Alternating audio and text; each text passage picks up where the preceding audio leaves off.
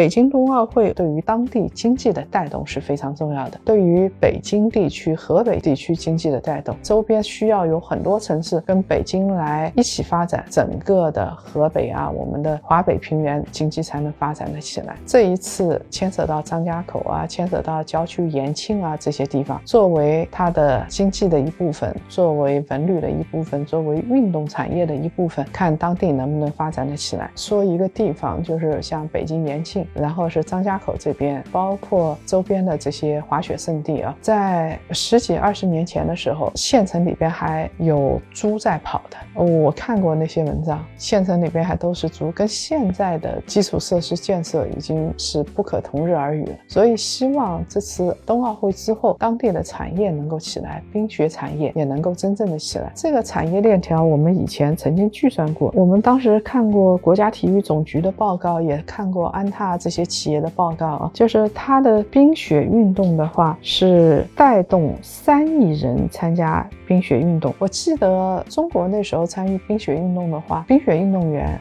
出来最多的就是东北，你看我们的这个花样滑，这些都是东北的运动员，基本上就集中在东北。但是现在各个地方是越来越多了。以前我们小时候啊，只知道篮球、足球、乒乓球，都没有听说过有冰球。那现在很多家长送孩子去学的就是冰球，所以它是一条产业链，从学习到最后的兑现，到最后的去滑、去消费。它会形成一整套完整的产业链。日本长野，它也举办过冬奥会，它整个的产业链，然后跟他们的温泉结合在一起，跟旅游结合在一起，然后教育啊，我还去过这个美国的那个滑雪的中心，它当地的经济，包括当地的房产，就是通过冰雪运动的教育啊，然后是年卡啊这些给结合起来在一起。背后是一些大的财团和企业的支撑，然后他们还做了一件事情，就是当地有一个城市在冰雪圣地做了一个小众电影节，每年有明星过去，这个东西其实也做的挺好。